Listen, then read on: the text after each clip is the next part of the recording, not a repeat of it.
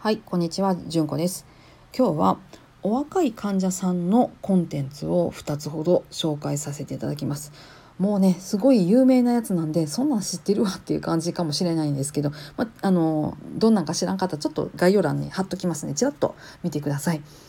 えー、一つがですね沖縄で現在闘病中のスキルス胃がんの女性40代の方です。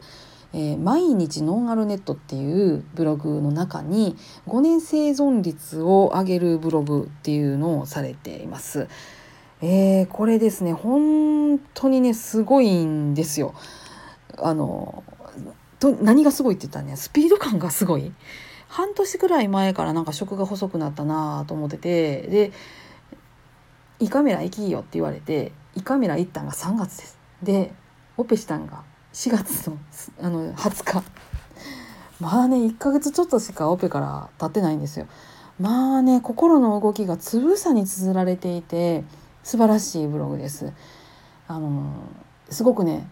急いでオペに入らはったからいろんなことが前倒しになってるんですけどその時の医療従事者の対応も結構書かれているのでめちゃくちゃ勉強にもなります。これおすすめです。でまたこの方沖縄テレビのってる YouTube チャンネルの方にも動画出演されています。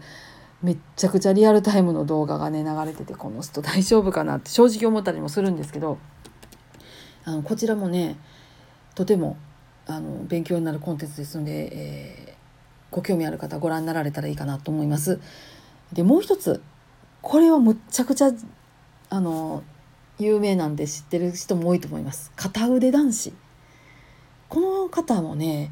えー、最初の動画は何ぼやったかな？800万再生くらいいってるんですよ。すんごい跳ねてなんちゅうことやねんってきっと本人も思わはったと思うんですけどこの方も告知のところから動画で撮ってはるんですよね。そのいっちゃん最初のところは回してはれへんのんですけども2回目か3回目か、うん、結構そのオペの前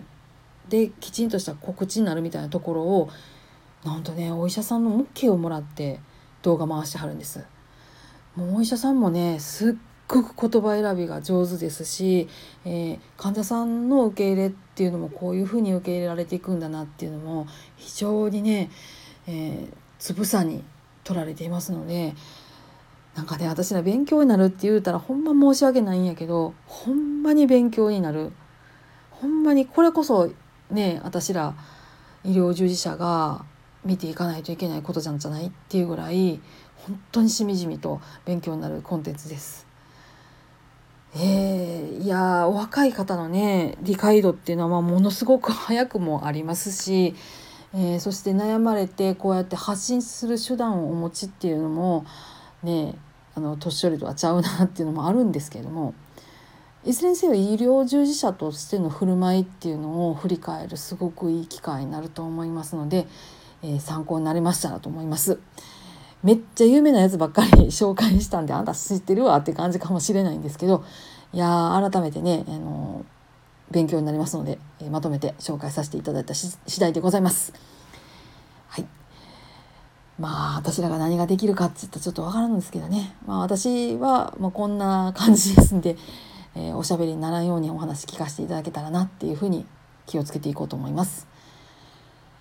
皆さん今日もどうぞ安穏な一日をお過ごしください。それではまたごきげんよう。